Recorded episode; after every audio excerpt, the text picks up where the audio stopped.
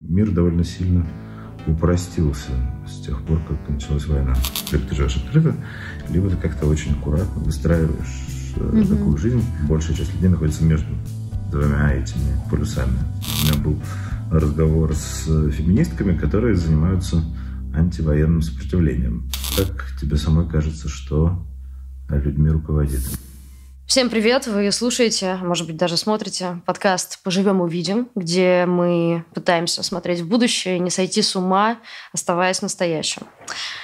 Начался месяц гордости. А, это большой праздник для ЛГБТК плюс сообщества. Исторически он уходит корнями в 1969 год, когда полиция Нью-Йорка совершила сильную облаву на гей-бар Stonewall. А, при этом тогда посетители гей-бара оказали сильное сопротивление, это все привело, привело к столкновениям, и уже через год э, это стало местом, где был проведен первый гей-парад. Э, месяц Прайда, он всегда был про базовые права, про свободу, про право на любовь, про спокойную, мирную жизнь. Сегодня кажется, что говорить про базовые права – это актуально как никогда. Язык ненависти звучит из всех каналов пропаганды, а люди из Украины лишаются самых базовых, тех самых базовых прав на жизнь, на свободу и безопасность э, в своей стране. Мы сегодня поговорим с журналистом, ЛГБТ-активистом, ведущим YouTube-канала Straight Talk with Gay People Кареном Шейняном, и даже не будем говорить, что он признанный агентом, потому что можем и не говорить. Вот так. Карен, привет. Привет. Смотри, у нас такое довольно спокойное, расслабленное шоу, спокойный, расслабленный разговор, поэтому первый вопрос хочется у тебя спросить, как вообще дела, как настроение, удается ли стоять на ногах как-то в этой новой реальности? Да, у меня дела лучше, чем у многих. Я оказался в Берлине через полтора месяца после начала войны и делаю, продолжаю делать видео для своего канала и для телеканала Ост-Вест местного русскоязычного канала. Мне даже ну, тут удалось снять квартиру, что супер нетривиальная задача в Берлине. Это ужасно сложно здесь.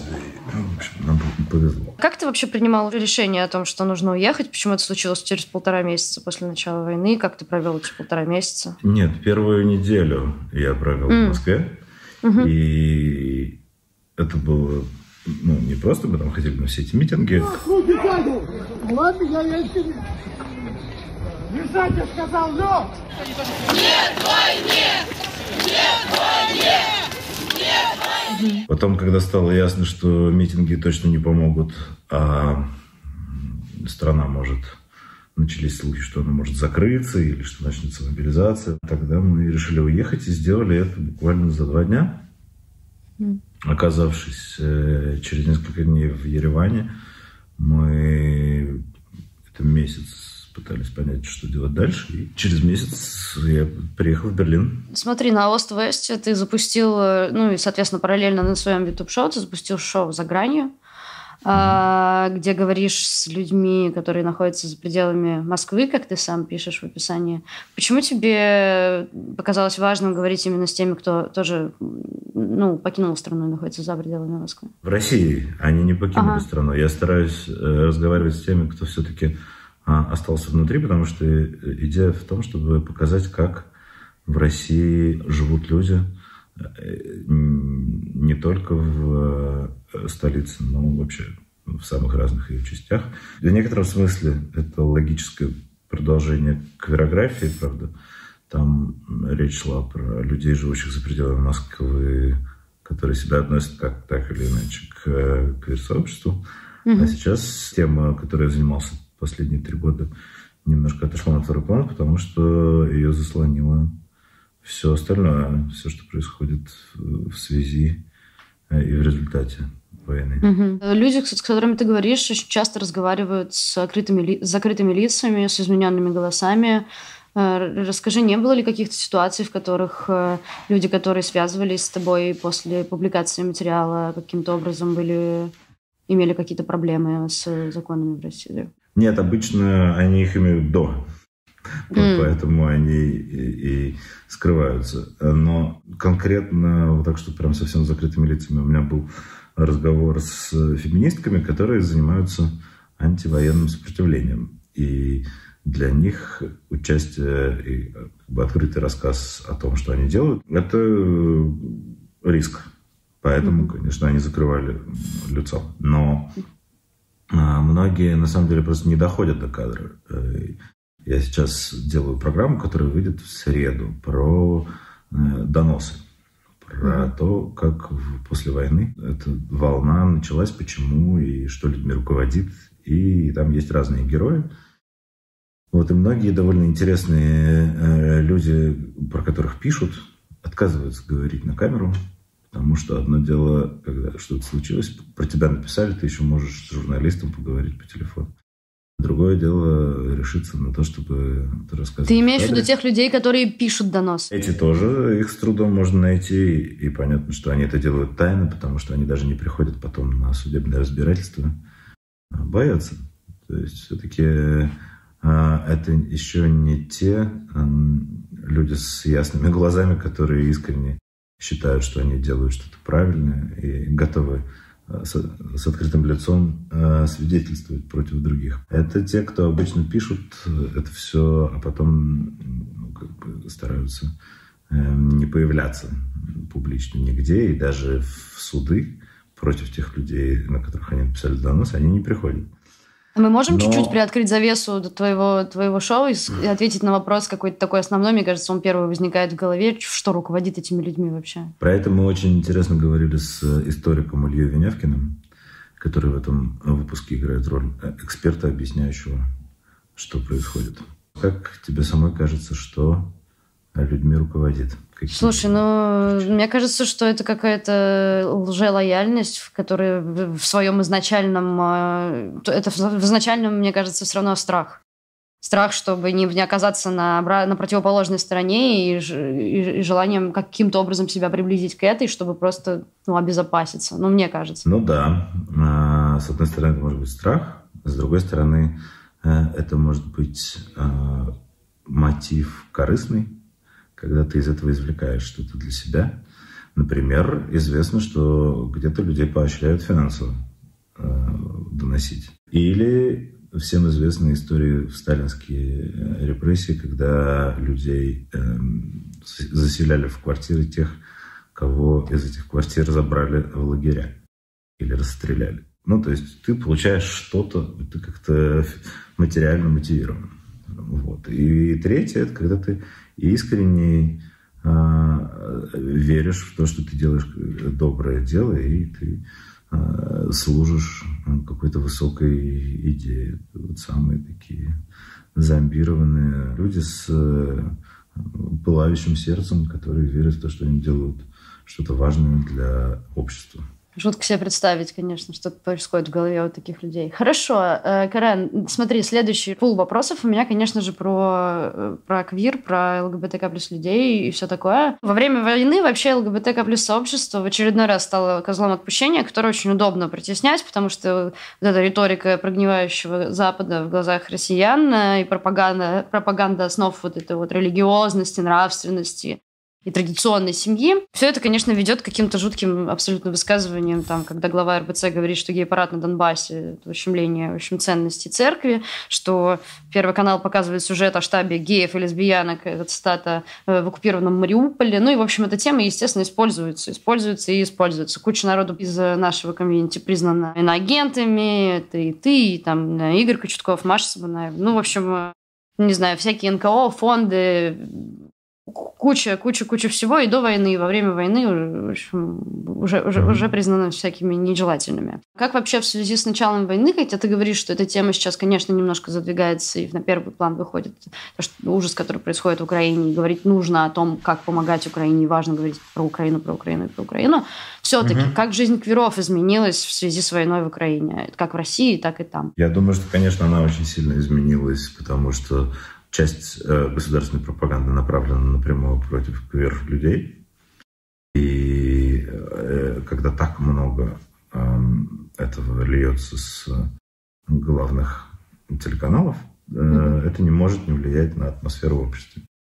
И поскольку решили как бы, всю эту агрессию канализировать в, мне кажется, только в украинцев и квир-людей как представителей той самой э, чуждой и опасной западной культуры, которая сейчас разрушит Россию. А ирония это в том, что Россию разрушают ровно ну, то, что они сейчас делают. И это очень страшно. Но они пытаются перевести стрелки на нас. Угу. И мне кажется, что если до этого, до начала войны я говорил всегда, что можно и нужно быть открытым, можно и нужно что-то делать, оставаясь на месте, то теперь я потерял э, право, во-первых, так говорить, потому что я уехал. И я не то чтобы всех призываю уехать, но я больше не могу говорить, что можно и нужно оставаться и что-то там делать. И я вообще далек от любого осуждения и тех, кто уехал, и тех, кто остался. Единственное, что я осуждаю, это тех людей, которые осуждают все. Тех или других. Ну, как жизнь суперсложная вещь, и теперь она еще сложнее и невозможно. Ну, то есть ты хочешь сказать, что, например, сейчас, если ты э, открытая или там закрытая ЛГБТК плюс персона в России, лучше, лучше не открываться?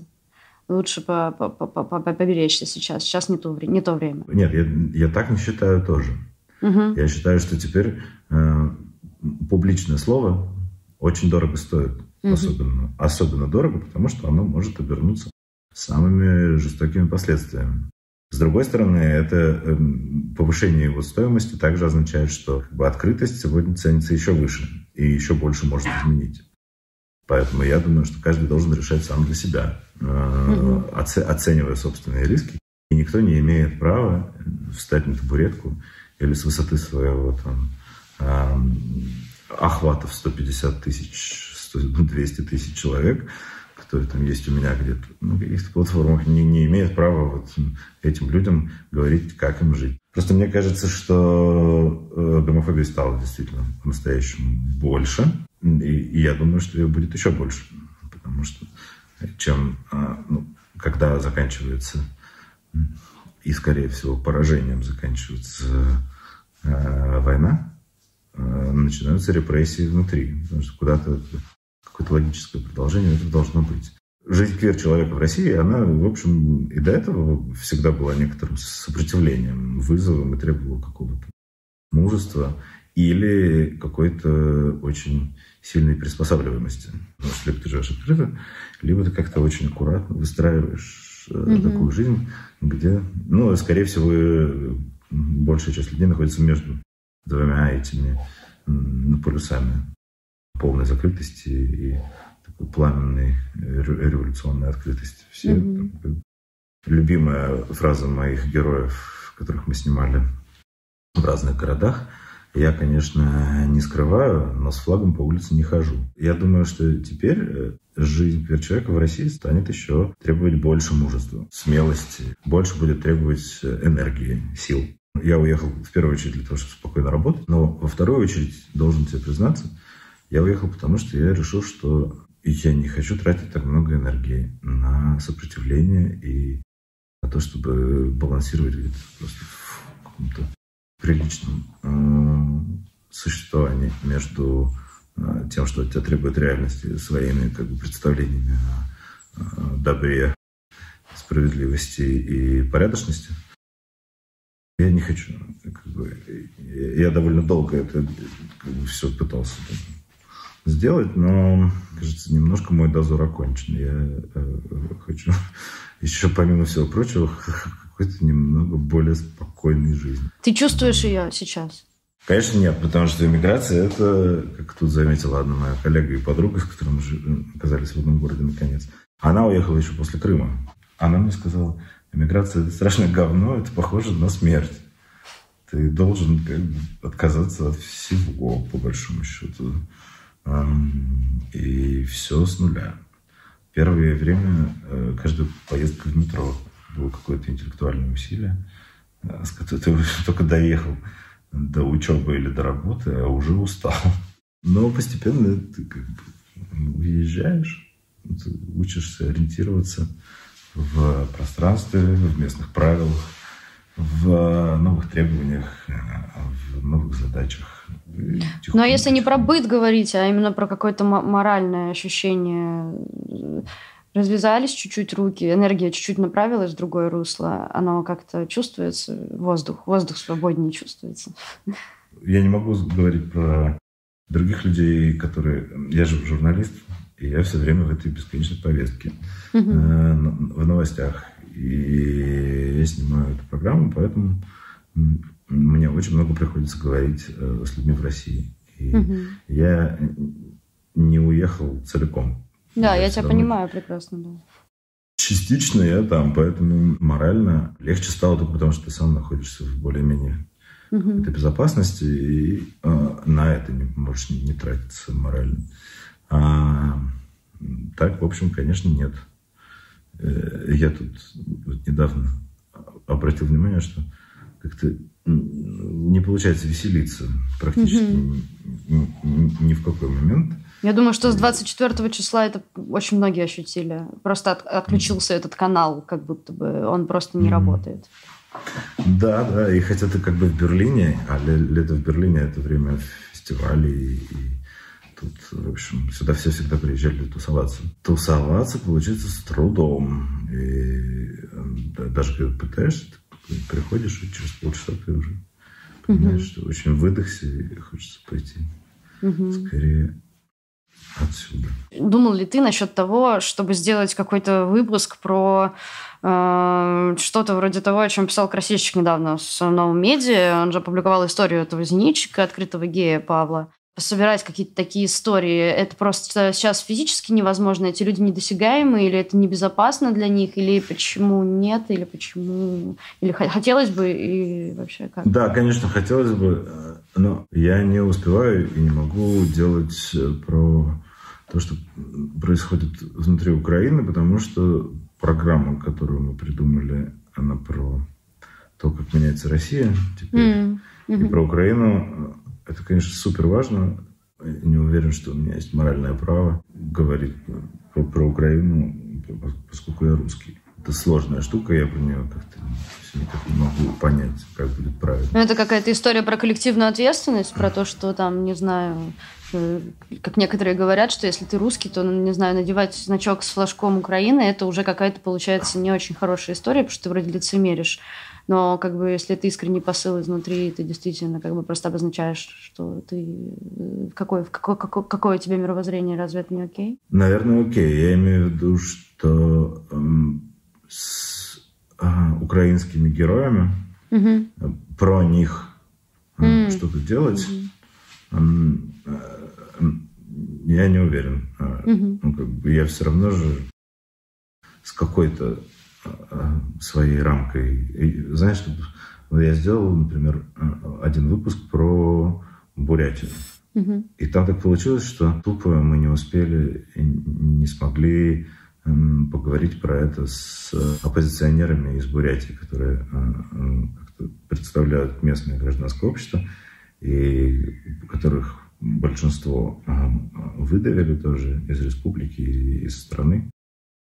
Вот, и это было очень справедливое замечание, что я как бы э, сделал такой выпуск тоже в колониальном духе. Что уж говорить о том, чтобы э, со своей э, так или иначе русской рамкой что-то снимать про украинцев. Э, ну, не знаю, это не то, чтобы я осуждаю то, что делает Илья или кто-то другой из российских журналистов. А те, кто там, едут на войну и освещают войну, они делают очень ну, как бы важнейшее дело. Угу. Я на войну не еду, а делать какие-то вещи по Zoom... Короче, пока что я этого не делаю. Ты уехал, ты сказал, мы уехали, ты уехал с семьей. Моя семья – это очень сложная конструкция. У меня есть, э, помимо того, что у меня есть мой парень, с которым, собственно, мы уехали вдвоем. Угу. У меня есть один сын, который жил в Киеве, и он со своим, своими мамами уехал из Украины в Европу. И у меня есть э, в начале войны девочки mm-hmm. уехали и увезли ребенка. А очень, очень повезло успеть до. У меня есть второй сын, который со своими мамами находится в Москве. Mm-hmm. И пока у Яны там много работы и много других связей, которые ее держат, она находится в Москве. У меня есть две сестры, которые тоже остались в Москве, и по разным причинам они физически оттуда уехать не могут. Мянницы и так далее. Поэтому моя семья, она теперь размазана по разным странам. Как ты с этим справляешься? Как тебе с этим? Особенности интересно, конечно, с детьми, как вы коммуницируете. Разговариваете ли ну, вы про войну? Ну, с ребенком четырех лет довольно сложно разговаривать про войну. Угу. А с ребенком 11 лет, который стал в некотором смысле ее жертвой, э, можно разговаривать. У него, конечно, сложные ощущения на этот счет. Угу. И э, в какой-то момент у него был довольно сильный конфликт лояльности, mm. потому что, с одной стороны, он украинец, с другой стороны, у него э, в России много любимых родных. Бабушка, двоюродная сестра, тетя и так далее. И как себе объяснить, что он наполовину корнями в России, а на другую половину ну, как бы в Украине и так далее. И, ну, в 11 лет не так, не так легко сообразить, и это, в общем, его довольно сильно невротизировало. По крайней мере, в начале войны у него была такая история. Угу. Но Сейчас вроде она отошла на второй план. Угу. И, говорили, да. Мне всегда интересно, каким языком с детьми разговаривают об этом. Как это звучит? Что это за риторика? Таким же языком, каким и со взрослыми. Угу. Ну, просто, ну, понятно, ну, вот все слова, они ну, людям известны и понятны. Угу. Я не знаю, какая тут должна быть а, особая риторика. Ну, ну, то есть это без эфемизмов, это просто как есть, да, вот, вот так. Вот это, это зверство, это ужасно, это война. Ну да. Угу. Нет, ну, как бы бывает сложно, как ты говоришь про причины или про ну, да. а, последствия, но все равно это тоже все объяснимо. На угу. самом деле с, с, с человеком в 11 лет можно говорить абсолютно как с человеком в 30 лет. Угу. Я не, не вижу, чтобы мы использовали какие-то более сложные слова. Угу. Вообще мир, мир довольно сильно упростился с тех пор, как началась война. Стало сильно проще э, все. Многие полутона исчезли. Да, это правда. Хочется задать вопрос, когда вы увидите в следующий раз? Как а тебе вот с этим? Ты скучаешь? Ты имеешь в виду с, ты про с детьми, да. про старшего? Да, и, да, в общем, и про обоих. Я думаю, что в течение месяца я увижу mm-hmm. того и другого разными mm-hmm. способами. Mm-hmm. У нас есть такая позитивная какая-то часть разговора, она называется «Помечтаем». В общем, тут что-то, тут что-то должно быть про то, что ты сейчас представляешь себе, что завтра ты просыпаешься в каком-то мире, в котором ты мечтал бы жить. И очень хочется, чтобы ты помечтал, пофантазировал, что это за мир, э, кто в этом мире ты, где ты живешь, Э, что это за страна, что это за общество, кто тебя окружает. В общем, какая-то такая вот... Можешь озвучить свою мечту? Знаешь, у меня нету э, каких-то очень э, точных э, идей э, по поводу будущего. И реализм, и особенно эта война, они очень сильно отрезвляют в смысле того, что происходит.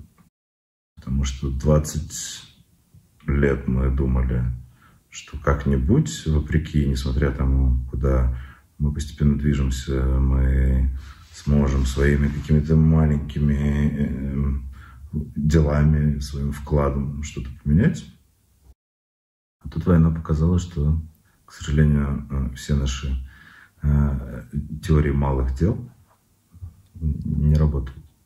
Надо делать большие дела, и надо их делать э, большим количеством людей. А когда слишком мало людей э, делают малые дела, как было у Шекспира, из ничего и выйдет ничего. И, конечно, куда оно двигалось все эти 20 лет, туда оно и пришло.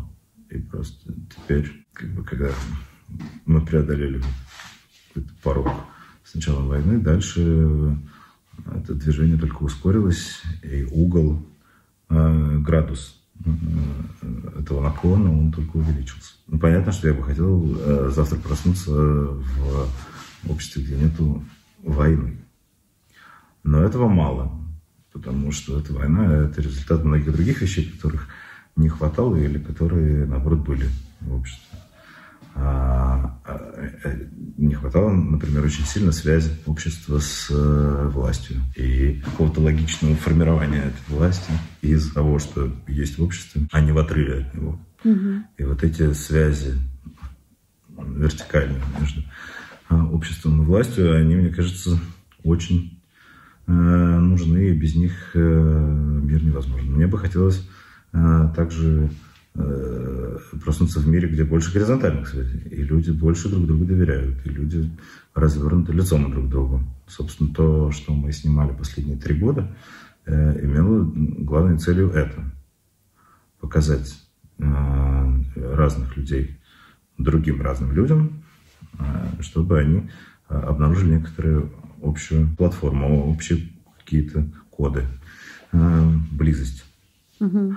Вот. И, конечно, мне бы очень хотелось, э, чтобы в этом обществе, например, было сильно меньше насилия. Ну, блин, это очень банально. Э, а чтобы его было меньше, ну, опять же, должно быть больше связей, больше огласки и какого-то течения. А ты, ты, ты, кто ты в этом мире? Чем ты занимаешься? На этот вопрос я не хочу тебе отвечать. Почему? Да. Не знаю, вот Татьяна Лазарева в прошлом выпуске сказала, что она хотела бы, чтобы она хотела бы быть президенткой. Нет, нет, я точно не хочу быть президентом. И ни власти, ни какого-то большого влияния во всем этом мне совершенно не интересно. Я бы хотел на серфе научиться хорошо кататься. Я очень плохо пока это делаю. А теперь, поскольку я живу не у воды, ну вот мне бы хотелось в какой-то момент оказаться там, где я могу каждый день кататься на серфе. Это тоже звучит прекрасно. Хорошо, хорошо. А, и последний вопрос. А, три, а может быть больше, а может быть меньше, как тебе будет комфортно, каких-то, я так их называю наивно, якорька надежды, которые тебя сейчас, в общем, держат и не дают утонуть и, на, и, и дают тебе верить в то, что значит, силы есть, что-то делается, и дальше будет лучше. Встала и пошла. Больше ни в чем. Э, я для себя нахожу ресурс в том, что если я сейчас не буду э, действовать, то все кончится. Ну, блин, ты просто наверное, никогда не была в эмиграции. Тут ты не задаешься этими вопросами. Не, я в ней. Силы... Я прям, прям сейчас в ней. Я сама уехала Но... недавно в Ригу, да, поэтому тут как бы... Тоже, да. Я, я прекрасно понимаю, о чем ты говоришь, но, наверное, отвечая на этот вопрос, я бы сказала, там, ну, я не знаю, звонки от мамы меня очень сильно держат и как-то меня возвращают к себе и дают, дают мне силы. Встречи с друзьями дают мне силы, работа дает мне силы. Ну, то есть, понимаешь, да, это какие-то штуки, которые ты опираешься, несмотря на то, что все страшно шатко. Ну, да, что человеческие отношения, семья, парень мой и все остальные с кем.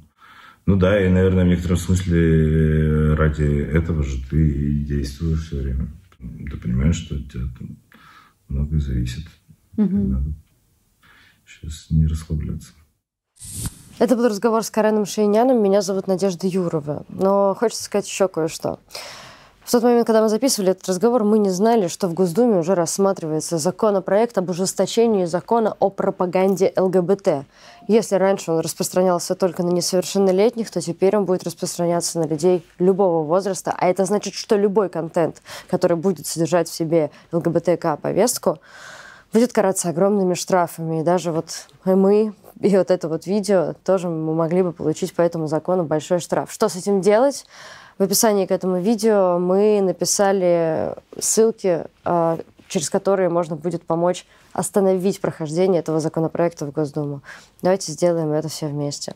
Еще мы, как всегда, просим вас подписаться на наш канал и на э, платформу, где вы слушаете нас на формате подкаста.